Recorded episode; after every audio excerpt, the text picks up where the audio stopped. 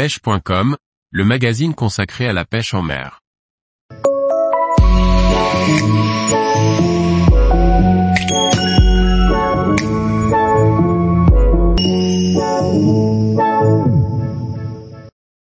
Les entrées de la chambre au Glénan, un spot stratégique pour le bar. Par Thierry Sandrier.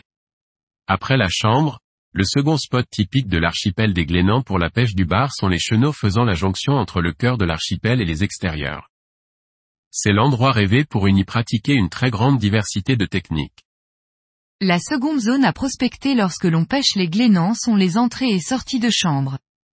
Ces zones plus profondes, aux alentours de 8 à 15 mètres sont des couloirs entre les roches. C'est par ces espaces que la chambre se remplit et se vide au gré des marées qui sont naturellement plus exposées au courant. Ces chenaux sont évidemment des lieux de passage obligatoires pour les bars qui veulent transiter entre la chambre et les extérieurs. Il est donc logique de les intercepter à cet endroit. De plus, ces chenaux faisant immanquablement office d'entonnoir, ils concentrent le courant, qui demeure faible, et par conséquent les apports de nourriture.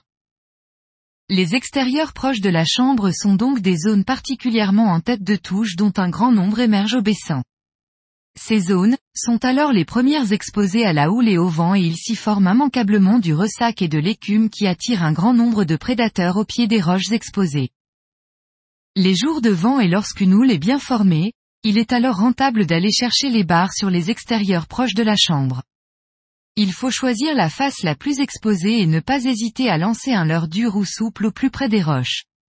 La zone blanchie par la mousse étant bien souvent l'endroit stratégique. Il est cependant primordial de respecter des règles de sécurité élémentaires et de ne pas être trop gourmand. Si vous n'orientez pas votre prospection sur les têtes de roches émergées, vous devrez alors pêcher plus profond, disons entre 10 et 15 mètres en moyenne.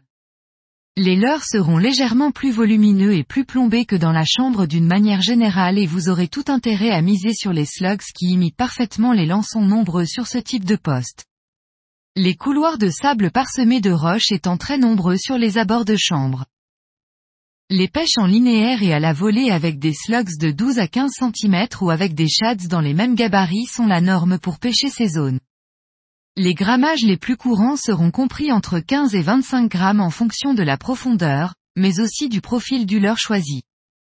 Les jours de vent, il est parfois utile de pêcher plus lourd pour conserver une bonne conduite de ligne. Sur ces spots, même s'il est possible de gratter quelques poissons calés, l'objectif est de trouver des poissons actifs, ainsi il est préférable de les chercher dans la couche d'eau. Sur ces zones plus profondes mais aussi parfois plus agitées que la chambre, les leurres de surface doivent être plus conséquents pour inciter les barres à monter de 10 ou 15 mètres.